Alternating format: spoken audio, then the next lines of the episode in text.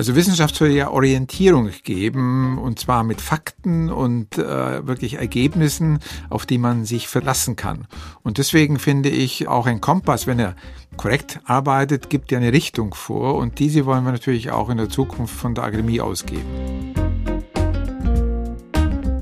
Wissenschaft als Kompass.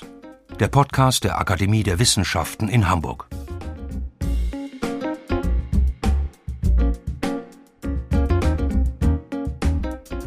Was passiert an der Akademie der Wissenschaften in Hamburg? Falls Sie sich das schon mal gefragt haben, ich kann sagen, es passiert sehr viel.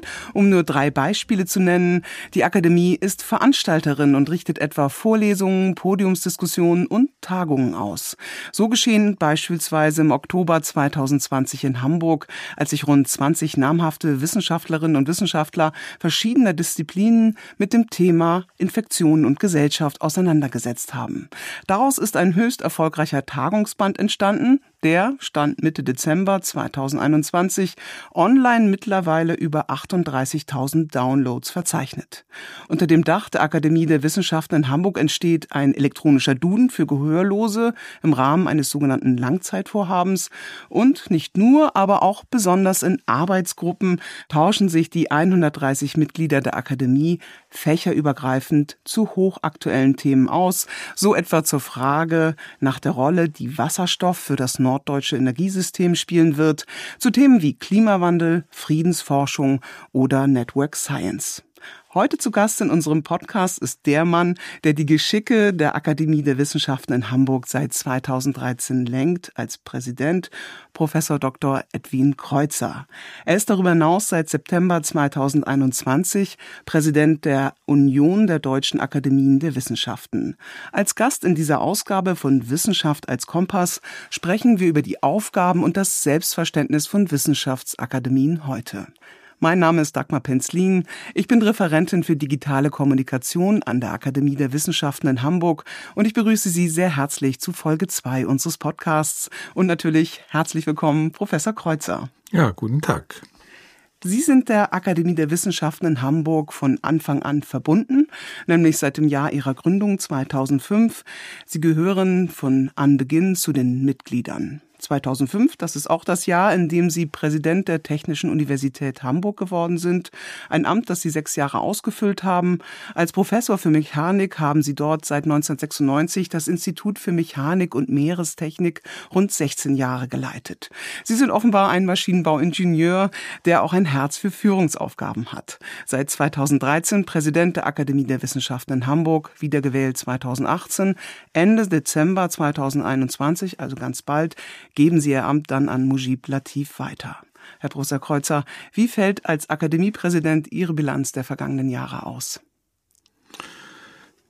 Das ist äh, eine Frage, die ich nicht so gerne beantworte, weil ich äh, Bilanzen lieber andere Menschen ziehen lasse und nicht von mir selbst aus äh, das beschreiben möchte, was in den Jahren in meiner Amtszeit, das sind ja dann achteinhalb Jahre, wenn ich äh, ausscheide Ende des Monats, eigentlich äh, sagen werden. Es ist so, dass ich vielleicht lieber beschreiben würde, was wir getan haben in den letzten achteinhalb Jahren. Äh, ich habe die Akademie übernommen von meinem Vorgänger und den ersten Präsidenten äh, der Akademie der Wissenschaften in Hamburg, Herrn Reinitzer. Der war derjenige, der die Aufbauarbeit und Kernearbeit machen musste, um überhaupt die Akademie der Wissenschaften zum Gehen zu bringen. Nun, das war eine Riesenaufgabe, die er mit Bravour eigentlich auch erledigen konnte, aber auch natürlich sah, dass irgendwann mal die Dinge weitergehen müssen und zwar in eine Richtung, dass wir bekannter auch gleich genannt werden, wenn es darum geht, Fragen einer autonomen Stellungnahme über Tagesthemen aus der Wissenschaft gefragt waren und all diese Dinge da ich im Vorwege ja auch einige andere Ämter hatte in der Wissenschaftscommunity, äh, ist mir das nicht schwer gefallen, nach einer Analyse festzustellen, an welchen Stellen wir ansetzen sollten. Und so bin ich dazu übergegangen, dass wir ausarbeiten müssen ein Konzept, dass wir A natürlich innerhalb der Stadt und auch in der Metropolregion bekannt werden, zum einen. Und zum anderen auch natürlich, dass wir Formate entwickeln, mit denen wir unsere Botschaft, das heißt Wissenschaft nimmt nicht Einfluss, sondern berichtet der Gesellschaft, wo wirklich Bestandteile in der Diskussion sind, die Korrekturen erfordern. Das heißt, hinreichend gute Hintergrundinformationen zu liefern. Und das war der erste Einstieg in meine Arbeit als Akademiepräsident. Ja, an welches Format denken Sie denn da besonders? Also welches Format hat genau das jetzt erfüllt, was Sie sich da vorgestellt haben? Also wir wollten ja uns nicht beschränken auf eine bestimmte Gruppe von Menschen aus der Gesellschaft, sondern das Ziel war äh, letztlich alle Glieder der Gesellschaft zu erfassen. Und es braucht unterschiedliche Ansprechformate für die verschiedenen Gruppen der Gesellschaft. Und die einen, es war, mir wichtig, nicht nur ein bestimmtes Bildungsbürgertum anzusprechen, sondern auch die Wirtschaft neben der normalen Gesellschaft im wahrsten Sinne des Wortes. Und so haben wir entwickelt ein Konzept Wissenschaft trifft Wirtschaft, Akademie im Gespräch. Das war eigentlich auch eine ausgewählte Community, die wir hier erreichen wollten bei denen wir eigentlich auch erzielen wollten, dass die Akademie der Wissenschaften wirklich auch ja in Ideengeber sein kann für Fragen, die Wissenschaft Wirtschaft und Gesellschaft gemeinsam betrifft. Und so haben wir ein Konzept entwickelt, das wir zwei bis dreimal pro Jahr auch wirklich realisieren konnten. Bis Corona kam, war das eigentlich auch der Standard, dass wir dreimal im Jahr eine solche Veranstaltung machten. Und das war ein Punkt, bei dem wir Personen, die ich auch natürlich aus früheren Ämtern kannte, eingebunden haben und letztlich eine ja, Diskussionsplattform bilden, dass zwei Mitglieder aus der Akademie und zwei Mitglieder aus der Wirtschaft jeweils zu einem spezifischen Thema dann Stellung bezogen haben. Das hat sich sehr gut bewährt und ist auch gut angenommen worden und das führten wir in diesem Jahr sogar auch einmal nochmal durch, trotz Corona-Bedingungen. Also es war ein weiteres Segment der Persönlichkeiten und Personen eigentlich wirklich anzusprechen, die wir vorher nicht erreicht hatten. Und äh, darüber hinaus natürlich auch durchaus äh, mit spontanen Themenstellungen. Das heißt, aktuelle Themen, die die Gesellschaft interessieren, eigentlich auch mal kurzfristig Themen aufzustellen und nicht nur die Reihe, die wir sowieso jedes Jahr zweimal machen, die Akademievorlesungen. Das war ja ein Standardkonzept, was auch schon früher gegeben hat. Und in diese Richtung sollte es gehen.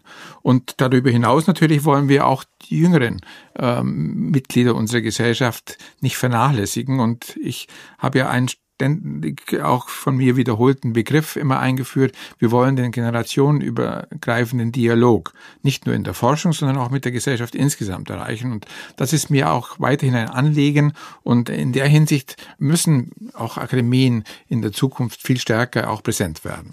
Ja, Sie haben ja unter anderem dann auch mit einem Ausschuss für Nachwuchsförderung initiiert und äh, daraus erwachsen ist ja eben ähm, dieser besondere Bereich der Young Academy Fellows, wo eben herausragende Nachwuchswissenschaftlerinnen und Wissenschaftler eben sich zusammenfinden nach einem mehrgliedrigen Auswahlverfahren.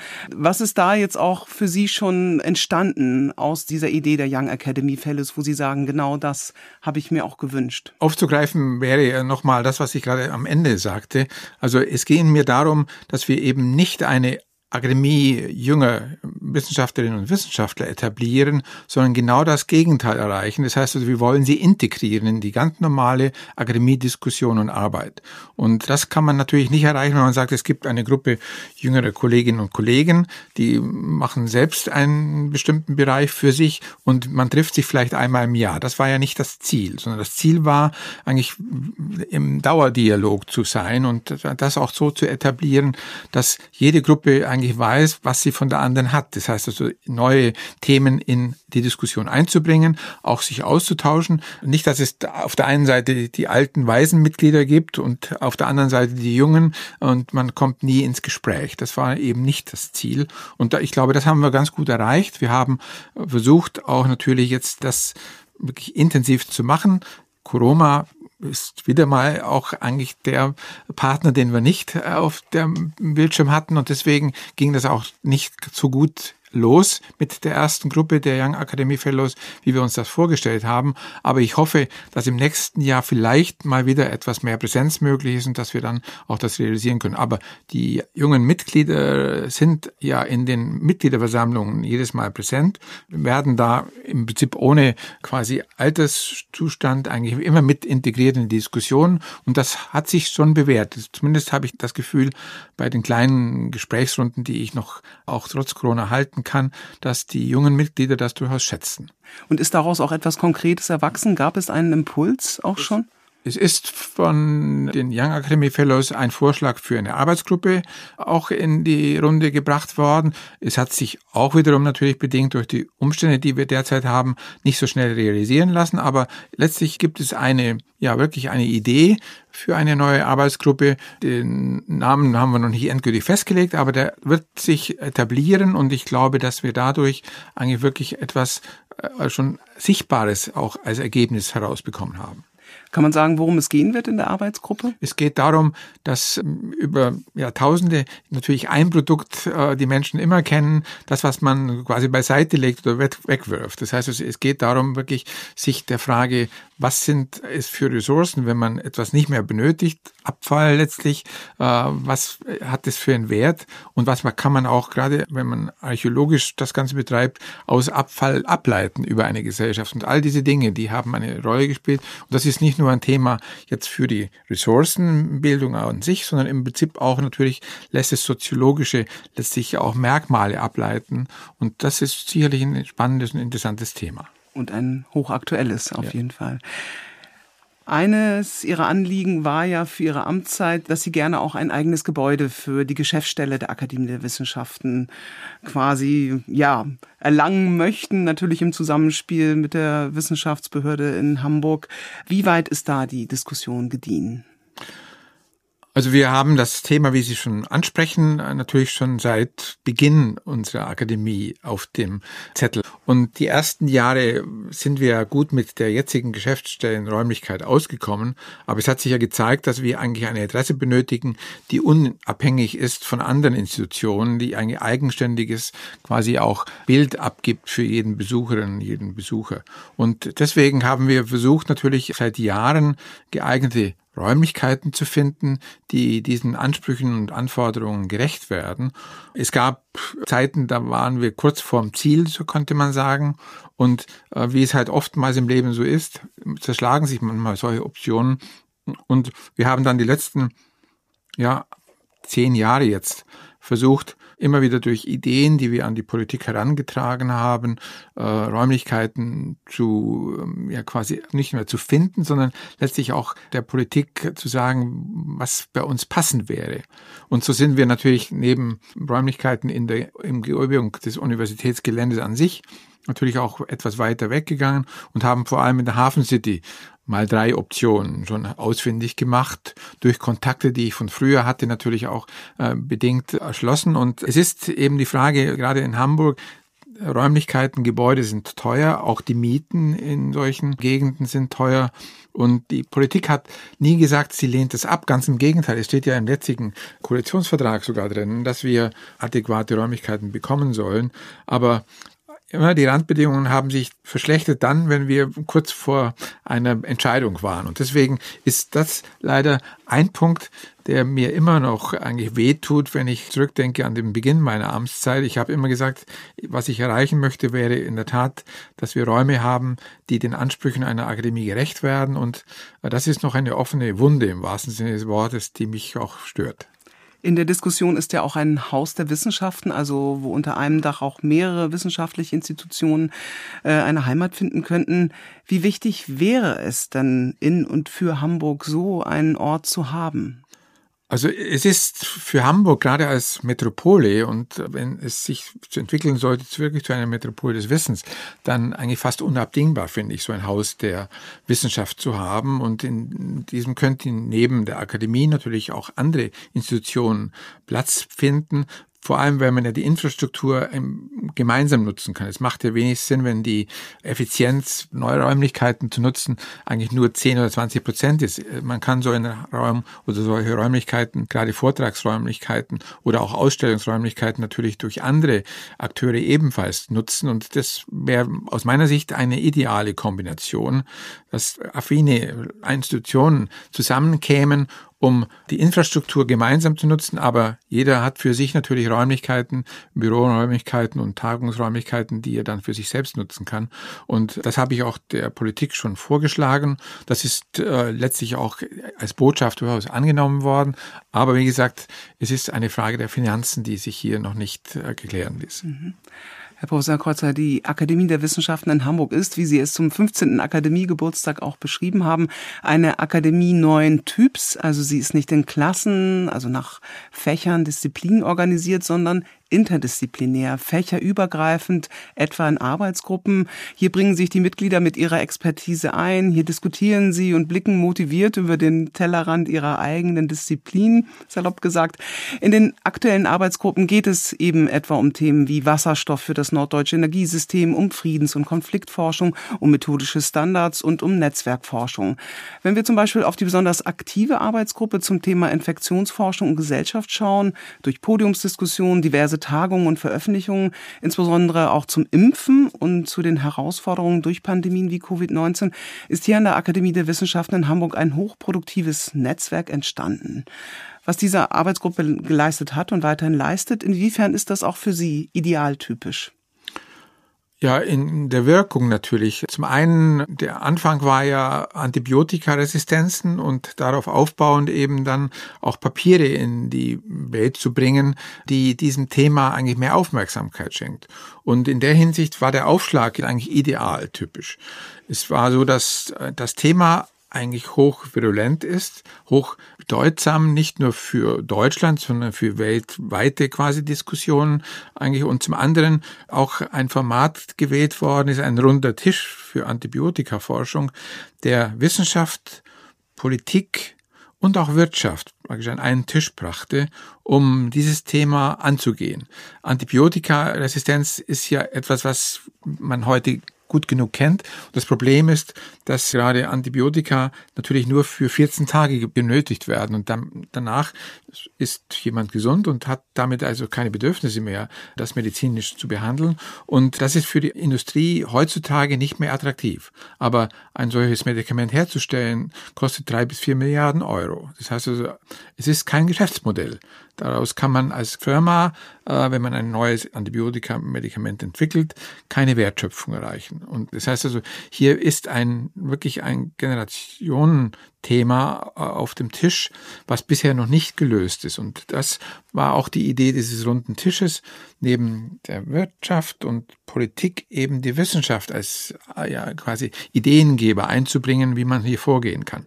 Und die Diskussionen waren sehr erfolgreich. Wir haben wirklich diese runden Tische äh, auch etabliert um dieses Thema eben nicht versinken zu lassen wieder in der Vergessenheit. Und äh, es hat immerhin den Eingang gefunden in G7-Treffen, in G20-Gipfel, auch in der in Garmisch-Partenkirchen oder in Elmau stattgefunden hat. Also auch die Bundeskanzlerin hat dieses Thema wirklich auf den höchsten Stellenwert der internationalen Politik gebracht.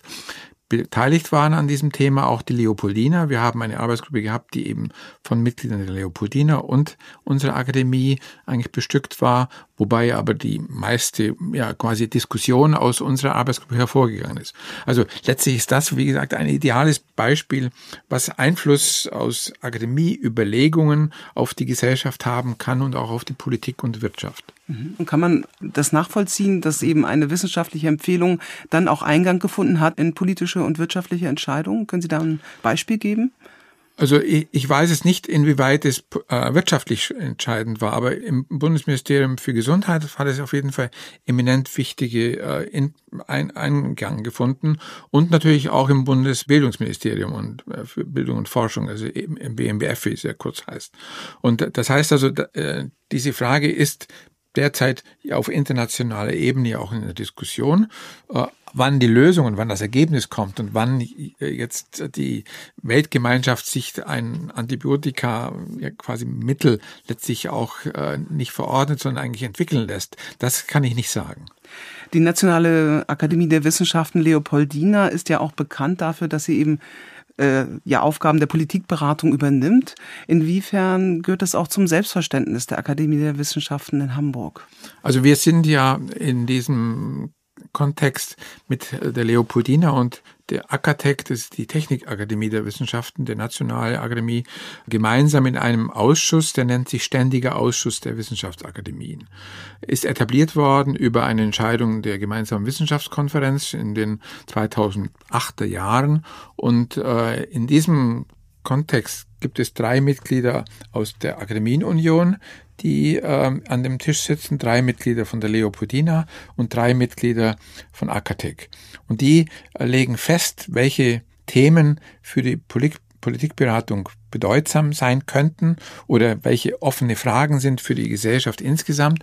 Und damit werden Themen formuliert und werden dann von den drei Akademien gemeinsam letztlich auch bearbeitet. Und daraus entsteht ein ja, Einfluss auf die Politikberatung, der letztlich in den letzten gut 13, 14 Jahre eigentlich durchaus gehört worden ist. Und es kommt eben dann zu Stellungnahmen, die eben nicht bestellt werden von der Politik, sondern die aus der Akademien quasi Geschichte heraus selbst formuliert werden, um eben den Eindruck auch wirklich zu bewahren, dass wir autonome Institutionen sind und nicht auf Bestellung Gutachten machen, weil das ist ja nicht das Ziel der Akademien. Wir wollen ja eine unabhängige Stimme sein. Nur dann haben wir Chancen natürlich auch von der Gesellschaft insgesamt als das wahrgenommen zu werden, was wir sein wollen, nämlich unabhängige Makler für wissenschaftliche Themen. Und mit Blick auf die Akademie der Wissenschaften, die ja eben zuständig ist, sozusagen auch für Schleswig-Holstein, Mecklenburg-Vorpommern, Hamburg und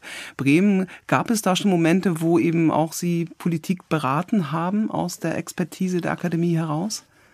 Also wir haben all das, was wir auch an Themen gesetzt hatten und auch durch Schriften eigentlich etabliert hatten, äh, Stellungnahme oder praktisch eigentlich auch wirklich Themen, die wir als wichtig und relevant angesehen haben, wird die Politik ständig von uns auch informiert. Das heißt, wir übergeben natürlich solche Publikationen, Stellungnahmen auch der Politik und sie kann und muss sie ja dann selbst bewerten und kann sie nutzen. Es sind ja Vorschläge, es sind keine Beratungen im Sinne, so muss die Politik das machen, sondern wir stellen Alternativen zur Verfügung und die Politik muss dann entscheiden, was für sie die beste Option zu einem bestimmten Zeitpunkt ist. Es gibt ja nie eine abschließende Antwort zu Fragen, die gesellschaftliche Relevanz haben. Apropos Schriften, Professor Kreuzer, Anfang Mai 2021 haben Sie gemeinsam mit dem Sprecher der AG Infektionsforschung und Gesellschaft in einem Gastbeitrag für das Hamburger Abendblatt gefordert, dass in Hamburg ein interdisziplinäres Institut für Pandemieforschung anzusehen anzusiedeln sei. Wie kann ich mir dieses Institut vorstellen? Aus der Erfahrung der letzten fast zwei Jahre haben wir ja gelernt, dass die Gesellschaft auf Krisen dieses Ausmaßes, wie wir sie jetzt gerade erleben, eigentlich nicht oder kaum vorbereitet ist. Und es gibt letztlich die nicht quasi schwierige Prognose, dass die nächste Pandemie ja auch kommen kann. Niemand weiß es, wann das sein wird, aber sie wird kommen. Und wie es eine Journalistin auch nach unserer Tagung, die Sie schon erwähnt hatten, gesagt hat, die Feuerwehr gründet man auch nicht, wenn man mitten im Feuer steht, sondern sie wird im Vorwege eigentlich etabliert, um gewisse Automatismen und Regelabläufe für eine solche Pandemie im Vorwege schon eigentlich durchzuspielen und auch zu wissen, was sind die richtigen Wege, um aus dieser Krise herauszukommen. Und so war es auch bei der Überlegung für ein solches Pandemie- und Krisenforschungsinstitut zu etablieren. Die Überlegung ist die, dass neben den unmittelbar Beteiligten, jetzt beispielsweise bei der Pandemie, Medizin, Virologie und all diese Themen, die hier hinzugenommen werden müssen, geht es genauso, dass man Soziologen braucht, man braucht Historiker, man braucht Rechtswissenschaftler, Ökonomen, die im Prinzip den Blick auf das Gesamtsystem legen einer solchen Krisensituation. Und das gilt nicht nur jetzt für Krisen dieser Art von Pandemie, sondern es gilt natürlich auch für Krisen durch andere Naturereignisse, die man sich vorstellen kann. Und auch hier wäre ein solches Institut eben eine ja quasi Institution, die hier Vorarbeiten leistet, um im Fall der Notwendigkeit eigentlich dann sofort ja, Krisenszenarien durchspielen kann und damit auch Vorhersagen treffen kann, welches Szenario für eine bestimmte Maßnahme die beste Lösung ist. Welche Reaktionen gab es auf diesen Gastbeitrag? Also wir haben natürlich Rückläufe bekommen, aber äh, wir haben es auch natürlich der Politik vorgelegt und der Politik auch ja zumindest als Idee mitgegeben, dieses Institut in Erwägung zu ziehen. Der bisherige Rücklauf war der, dass die Politik sagt, eine gute Idee ist natürlich keine norddeutsch-spezifische Aufgabe, sondern eine nationale Aufgabe. Und die nationale Aufgabe, das wissen Sie auch, gibt es natürlich viele Akteure und viele, die natürlich dort mitentscheiden wollen, was ja auch richtig ist. Es ist ja eine wirklich nationale Aufgabe, sich vorsorgend für die Gesellschaft eigentlich auch zu etablieren. Und da ist jetzt natürlich durch die Koalitionsverhandlung sicherlich das Thema mit eingebracht worden, aber inwieweit es schon eine Umsetzung gibt, können wir nicht sagen.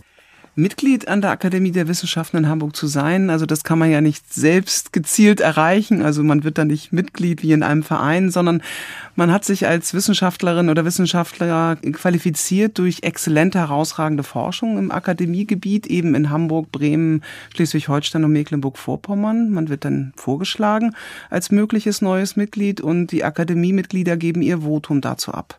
Wenn die Zuwahl gelingt, gehört man dazu. Da ist ja auch eben gerade dieser fächerübergreifende Dialog so wichtig. Wie erreichen Sie, dass abgesehen von diesen besonderen Verfahren auch der Mitgliedermix gelingt? Ja, letztlich ist es so, dass alle Akademien natürlich darauf schauen, dass sie äh, die gesamte Fächer- und Disziplinbreite abdecken können, die in unserem Wissenschaftssystem existiert. Und wir haben natürlich begonnen, Sie hatten sie eben angesprochen, mit einer kleinen Menge von Menschen, die Gründungsmitglieder, wie wir sagen, der Akademie geworden sind. Es waren 30 Persönlichkeiten aus vielen Bereichen, aber 30 Personen decken nicht das gesamte Spektrum ab. Wir haben als Hamburger Akademie die Möglichkeit, bis zu 80 sogenannte ordentliche Mitglieder aufzunehmen aus unserem Einzugsgebiet Norddeutschland. Sie haben die Länder schon genannt. Und wir haben dann am Anfang eigentlich geschaut, dass wir die Arbeitsgruppen, die auch vorgeschlagen worden sind von einer Gründungskommission, zunächst mal angemessen auch letztlich ausstatten mit Personal, um die Themen zu bedienen. Nun, das war in den Anfangsjahren das Wesentliche, dass wir versuchten, die Arbeitsgruppen so zu ergänzen, dass auch ein Historiker für ein bestimmtes Thema in einer bestimmten Arbeitsgruppe, die das benötigt, eigentlich hatte und so weiter. So möchte ich nicht jetzt jedes Thema aufführen, aber es, es war im Grunde genommen die Überlegung, nur über Arbeitsgruppen wird zugewählt.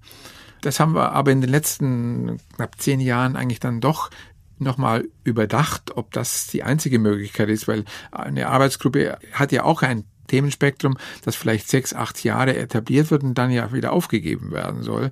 Und so muss man natürlich auch schauen, was sind noch Themen, die in der Gesellschaft virulent sind. Wir müssen auch perspektivisch natürlich diese Überlegungen treffen.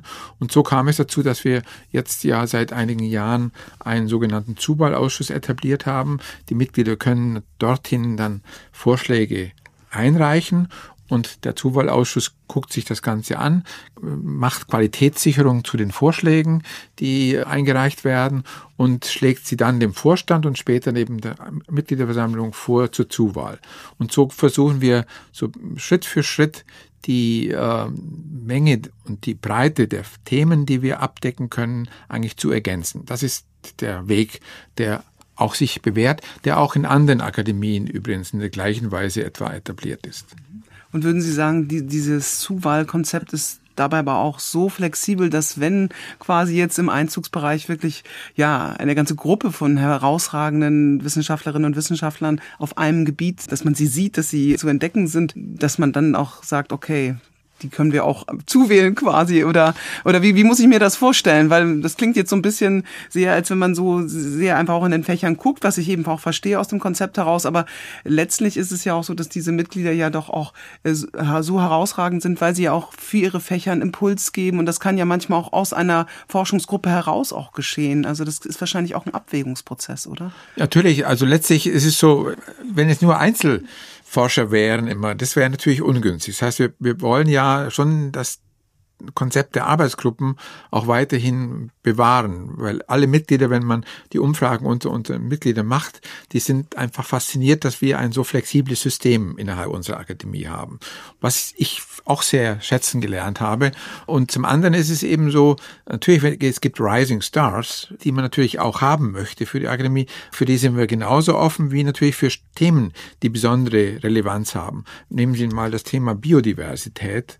Klimaforschung haben wir übrigens schon seit Anfang unserer Akademie auf der Agenda, aber Biodiversität, was ja auch damit zusammenhängt, ist auch ein Thema, was wichtig ist. Wir haben eben auch Themen, die äh, von Perspektive Bedeutung sind, die wir gerne bedienen wollen. Und da guckt man dann natürlich schon, gibt es in unserer eigenen äh, Einflusssphäre Kolleginnen und Kollegen Oder wir können dann auch dazu übergehen, wenn wir ganz besondere Persönlichkeiten einbinden wollen, eben durch korrespondierende Mitglieder unserer Akademie zu verstärken. Und das haben wir gerade unsere Physikkollegen sehr intensiv gemacht. Wir haben da ein weltumspannendes Netzwerk herausragendster Forscher aus der Astrophysik und der Kosmologie, die wir eingebunden haben und damit natürlich auch ein Netzwerk bilden, nicht nur im kleinen mm, Milieu in unserem norddeutschen Raum oder national, sondern wirklich weltweit. Und das ist etwas, was wir auch jetzt natürlich durch Corona gelernt haben. Wir können durch die neuen Medien, die wir eigentlich dort in, qualifiziert heute einsetzen können, eben auch Mitglieder erreichen, die eben nicht am Standort oder in Norddeutschland sind. Und das ist sicherlich eine Hilfe. Und ich auch bin der Meinung äh, und ermuntere auch die Kollegen in Diskussion, das durchaus noch stärker zu nutzen, dieses Momentum, dass man durch korrespondierende Mitglieder unsere Fachbreite noch verstärken kann, auch mit Themen, die wir jetzt im norddeutschen Raum vielleicht nicht in der Qualität, wie Sie schon beschrieben hatten, äh, letztlich auch etabliert hat. Herr Professor Kreuzer, lassen Sie uns bitte noch über das Thema Hamburg als Wissenschaftsstadt noch mal etwas ausführlicher sprechen. Sie haben es schon gesagt, für Sie als Präsident der Akademie der Wissenschaften in Hamburg auch ein wichtiges Thema mit Blick auf ein Gebäude, auf eventuell ein Haus der Wissenschaften. Und die Akademie hat ja auch 2019 eine Studie unter anderem beim Berliner Hochschulberatungsunternehmen CHE Consult in Auftrag gegeben und eben Anfang 2020, kurz vor Ausbruch der Pandemie vorgestellt zum Thema Perspektiven der wissenschaftlichen Metropolregion Hamburg, eine vergleichende Analyse das Fazit sehr knapp äh, gefasst lautet, die Wettbewerbsfähigkeit Hamburgs falle im Vergleich zu den 50 wichtigsten Metropolregionen Europas kontinuierlich zurück. Um in Zukunft die besten Köpfe zu gewinnen, müsse Hamburg dringend etwas tun. Die Wirklichkeit und das Selbstverständnis der Stadt klafften weit auseinander.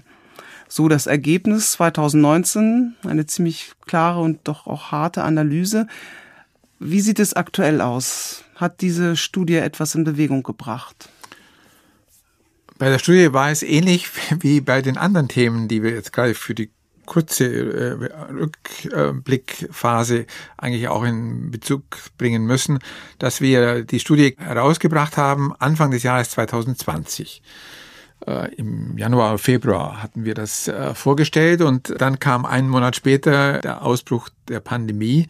Und so haben wir natürlich in der Präsentation der mm, Studie schon einen relativ starken Pressewiderhall erlebt. Äh, es wurde kontrovers diskutiert, andererseits aber von den politischen Akteuren in Hamburg durchaus aufgenommen. Das heißt also, auch unser erster Bürgermeister, Herr Dr. Tschenzer, hat mehrfach auf die Studie hingewiesen, andere Einrichtungen ebenfalls. Es war ein, ja, eine Schrift, die durchaus aufgerüttelt hat. Die Diskussion war mal unterstrichen worden durch Zustimmung. Natürlich gab es auch durchaus kritische Bemerkungen dazu, aber ich glaube schon, dass es gezeigt hat, dass wir insgesamt die Anstrengung nicht vermindern dürfen, Hamburg wirklich zur Wissenschaftsmetropole zu machen.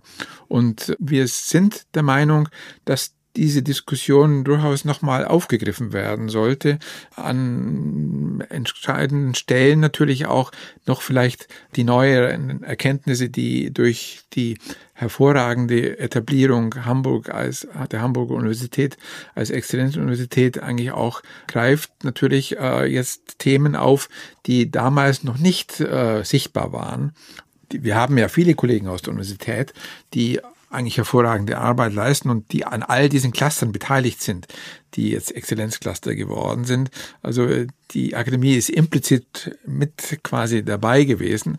Aber es ist auch so, dass wir durch Schwerpunktsetzungen sicherlich noch einiges verbessern können. Und es ist wunderbar, dass wir jetzt äh, durch diesen Exzellenzstatus eine quasi höhere quasi auch Wahrnehmung innerhalb der Politik und der Gesellschaft haben für das Thema. Aber es bedarf weiterer Anstrengungen, hier Schritt zu halten mit den anderen Metropolregionen, die ja auch nicht schlafen. Und es ist gut, dass natürlich die Diskussion jetzt bereits beginnt, wie man mit diesem großen Pfund wuchern kann, um noch mehr zu erreichen für Hamburg als Wissenschaftsstadt in den nächsten Jahren. Medial ist ja auch die Studie jetzt gerade auch wieder, äh, jetzt hier im Herbst, Winter 2021 von der Wochenzeitung Die Zeit aufgegriffen worden, wo es einen großen Artikel über die Wissenschaftsstadt Hamburg oder ja sozusagen den Drang dahin auch berichtet worden ist. Die Autoren dieser Wissenschaftsstudie empfehlen unter anderem, dass wissenschaftliche Einrichtungen in der Metropolregion Hamburg intensiver zusammenarbeiten sollten, mehr kooperieren, also im Grunde auch ein bisschen ihr Schicksal selbst in die Hand nehmen sollten, wenn ich das richtig verstehe. Welche Rolle spielt da die Akademie der Wissenschaften in Hamburg, um das Netzwerken und das Kooperieren zu befördern? Also die Hamburger Akademie möchte ja auch wieder einen runden Tisch etablieren äh, für die wissenschaftliche Metropolregion, um dieses Thema auch weiter zu befördern. Das heißt, die Akteure aus den verschiedenen Hochschulen und Universitäten auf der einen Seite, aber auch außeruniversitären Forschungseinrichtungen auf der anderen Seite wirklich zusammenzubringen und Themen der Zusammenarbeit, die Sie ansprechen, eigentlich auch intensiver auszutauschen und zum anderen natürlich auch unter Umständen Ideen zu entwickeln, an welchen Stellen wir äh, Hand anlegen müssen, um Dinge zu verbessern, die bisher noch nicht so günstig laufen, wie wir es uns vorstellen. Und ich glaube, das ist ein Punkt, den die Akademie leisten kann, auch als ja wirklich ehrlicher Makler letztlich für Themen, die wissenschaftsaffin sind, eigentlich in Hamburg und der Metropolregion zu sein.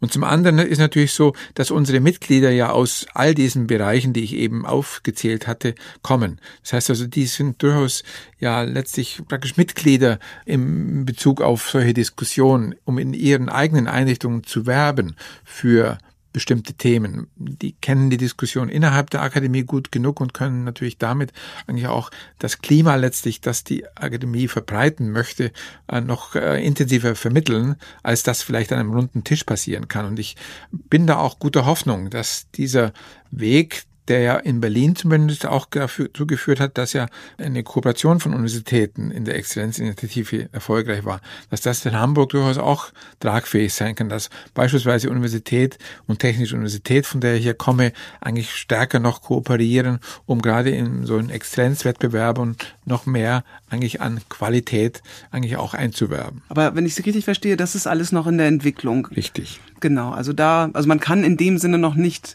quasi so so eine Kette aufmachen. Es gab Diskussionen innerhalb ja. der Akademie und daraus ist das erwachsen. So weit kann man aktuell nicht gehen. Nein, das ist noch nicht äh, geschehen in dieser Form. Auch natürlich jetzt, wir wollten ja diesen runden Tisch, von dem ich eben sprach, schon im letzten Jahr machen und es ist all, zurzeit alles anders, es soll aber keine Ausrede sein. Also die Intensität, die hier notwendig ist, die ist unbestritten und ist auch notwendig.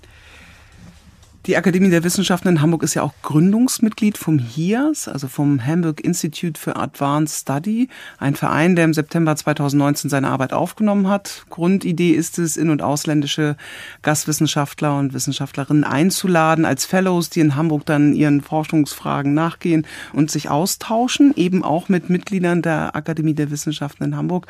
Wie gestalten sich die Beziehungen zum HIAS? Ja, Sie sagten es ja schon, wir sind äh, eines der beiden wichtigsten Gründungsmitglieder des HIAS. Neben der äh, Akademie ist es eben auch die Universität. Und es waren ja insgesamt sieben Gründungsmitglieder, die das Ganze aus der Taufe gehoben haben im wahrsten Sinne des Wortes. Und es ist so, dass, dass wir im Grunde genommen natürlich auch eine ganze Reihe von Ideen in diese Entwicklung eingebracht haben. Wir haben eine erste Tagung gemeinsam mit der Universität dann auch äh, organisiert, bei der so die Grundgedanken für das HIAS eigentlich auch zusammengetragen worden sind, aus denen heraus dann im Grunde genommen dieser Verein entwickelt worden ist. Und äh, es ist so, dass wir eigentlich eine äh, wirklich gute Partnerschaft anstreben und auch äh, versuchen zu leben, weil wir natürlich äh, gleichartige Interessen haben. Wir wollen zum einen neben den quasi etablierten Forscherinnen und Forschern natürlich auch jüngere Kolleginnen und Kollegen einbinden und nicht nur aus der Hamburger Region, sondern eben auch aus der ganzen Welt zu Themen, die für uns interessant sind. Und so haben wir uns auch finanziell an der Ausstattung dieses HIAS beteiligt und äh, wir sind vor allem auch interessiert ähm, mit einem Element, das das hier aufweist, nämlich Tandempartner zu sein für Gäste aus dem Ausland. Werben wir in unserer Akademie immer auch bei den Mitgliedern, wenn es thematisch passt, hierfür zur Verfügung zu stehen als Partner ja, nicht zum Alltagsfragen, aber zu Forschungsfragen, die für Gäste aus dem Ausland auf der Agenda stehen, dass man die mit ihnen diskutieren kann, ihnen auch Unterstützung gewähren kann. Und in dieser Hinsicht sind wir, versuchen wir eigentlich ein idealer Partner für das HIAS zu sein. Wir haben jetzt eben viel über Hamburg gesprochen. Wie präsent ist die Akademie denn in den anderen norddeutschen äh, Flächenländern, also Schleswig-Holstein und Mecklenburg-Vorpommern? Was findet da statt? Also mit Schleswig-Holstein haben wir eigentlich wirklich ein gutes ja, Verhältnis inzwischen geschaffen. Wir versuchen jährlich mindestens zwei Veranstaltungen gemeinsam mit dem dortigen Ministerium für Bildung und Forschung praktisch durchzuführen, haben das in der Vorgängerregierung schon etabliert und es ist fortgesetzt worden, auch in der jetzigen Koalition. Zum Beispiel Frau Brien, die Ministerin dort, ist ständiger Gast bei unseren Podiumsdiskussionen, die wir dort eigentlich durchführen. Wir versuchen Themen auch festzusetzen, die für beide, sowohl für die Akademie als auch für die dortige Politik von Interesse sind. Und das ist eigentlich ein bewährtes Verfahren inzwischen schon geworden. Das Gleiche würden wir sehr gerne natürlich auch mit Mecklenburg-Vorpommern e-, etablieren, aber da sind wir noch nicht richtig äh, quasi durchgedrungen mit unseren Ideen, wobei wir ja Mitglieder aus Rostock und auch aus Greifswald haben, wie Sie wissen, und die wären auch gerne bereit, hier mitzumachen. Es soll ja auch immer so das äh, sein, dass wir einen gewissen regionalen Bezug haben. Das heißt also, wenn wir in Schleswig-Holstein sind, versuchen wir immer mindestens ein Mitglied der Akademie aus Schleswig-Holstein mit auf dem Podium zu haben. Und das Gleiche würden wir natürlich auch gerne etablieren mit Mecklenburg-Vorpommern. Äh, aber da würde ich sagen, steht der Tropfen höhlt den Stein und wir werden da schon nochmal durchdrehen. Vielleicht gilt das ja auch für meine nächste Frage. Die Stadt Hamburg finanziert ja den Geschäftsbetrieb der Akademie. Inwieweit bringen sich denn die Landesregierungen von Schleswig-Holstein und Mecklenburg-Vorpommern in die Finanzierung ein? In Schleswig-Holstein ist es so, dass die Durchführung der Veranstaltungen, von denen ich eben sprach, die werden dort mitfinanziert. Wir sind noch nicht so weit gekommen, aber die Gespräche haben schon stattgefunden mit dem Ministerium dort, auch eine Teilfinanzierung der Akademie dort natürlich zu erreichen. Vor allem, weil wir ja auch eine ganze Reihe von Mitgliedern, vor allem aus Schleswig-Holstein, in unserem äh, Bereich der Akademie haben. Und ähnliches haben wir auch schon beim Ministerium in Mecklenburg-Vorpommern angesprochen. Aber wie gesagt, die die Frage ist berechtigt und ich finde auch, es wäre gut, wenn diese Anerkennung letztlich auch durch einen bestimmten finanziellen Beitrag von beiden Bundesländern auch verfügbar wäre. In Ihrer Amtszeit fällt auch beim Stichwort Kooperation eine Initiative, die Sie auch maßgeblich mit vorangetrieben haben. Das sind die Kooperationen in den nordeuropäischen Raum, also eben äh, zur estnischen Akademie der Wissenschaften, zur lettischen Akademie der Wissenschaften und zur litauischen Akademie der Wissenschaften.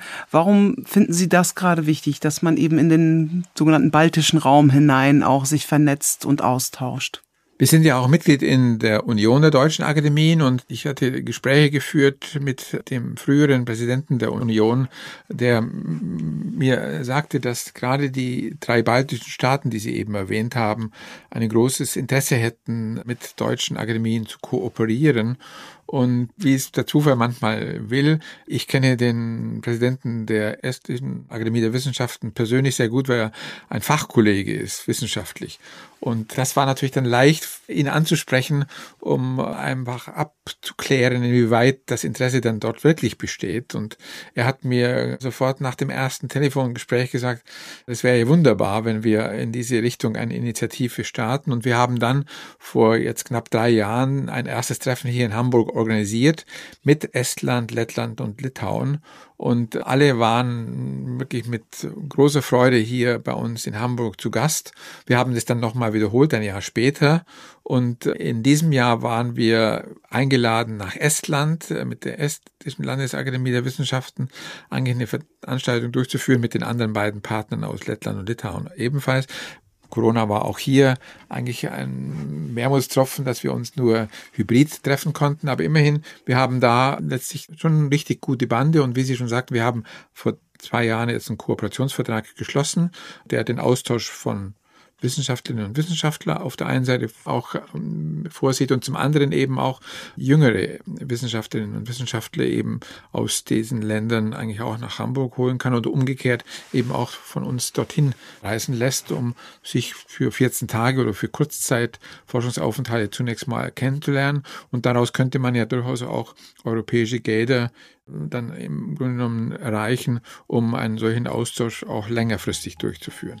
Also letztlich ist auch von der ehemaligen Hanse, ich meine, es sind alles Hansestädte natürlich in diesen Ländern, eigentlich eine große Affinität zu Deutschland und zum norddeutschen Raum.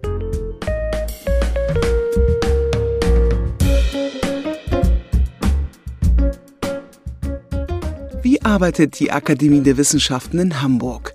Das war Folge 2, Teil 1 unseres Podcasts Wissenschaft als Kompass mit Professor Dr. Edwin Kreuzer als Gast.